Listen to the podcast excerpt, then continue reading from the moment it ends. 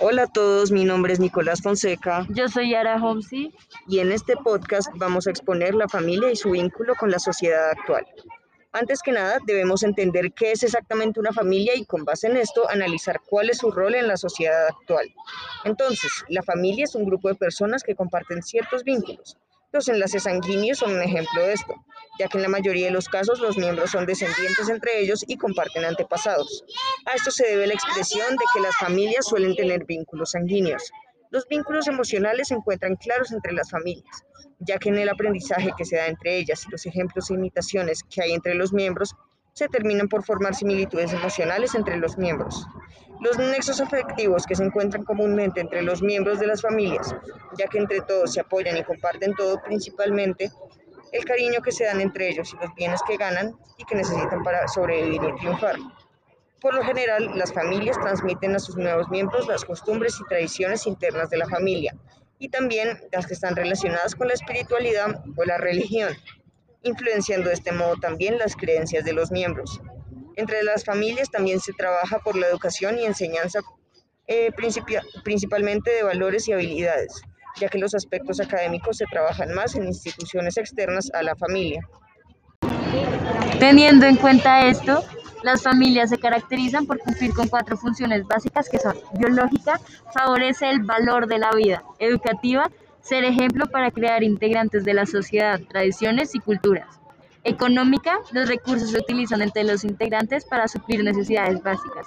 Espiritual, propone los espacios para buscar trascendencia o la relación con un ser superior.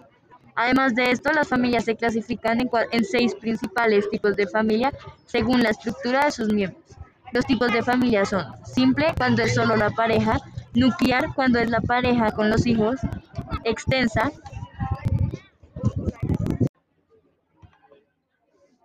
cuando es la pareja con sus hijos y ahora con abuelos, monoparental, un solo padre lo cuida y le ofrece las funciones que debería tener la familia, compuesta cuando un padre tiene un hijo y a una, una pareja diferente, y adoptiva cuando una pareja o una persona adopta un hijo. Sin importar la estructura familiar, hay situaciones en las que la unión se debilita y sus funciones se ven amenazadas o incumplidas. Uno de estos casos fue la pandemia del COVID-19, que llegó al mundo rápidamente y tuvo un gran impacto en las familias, sobre todo cuando se separa, cuando se separaba a los miembros de la familia por medio de la muerte. En estos casos, los tipos de familia solían cambiar. Por ejemplo, una familia nuclear con la pérdida de uno de los padres se convertiría en una, en una familia monoparental.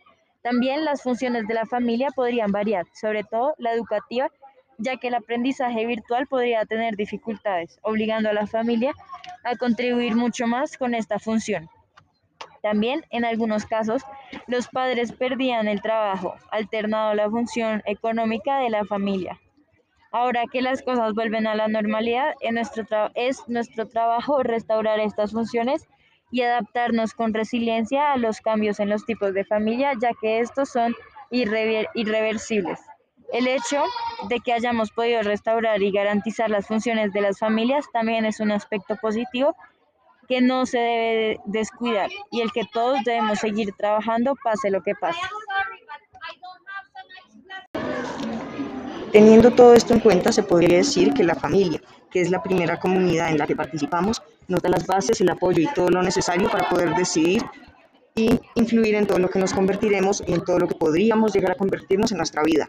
También eh, esto nos da las bases para definir qué es lo que vamos a poder lograr, qué es lo que vamos a poder contribuir a la sociedad como miembros.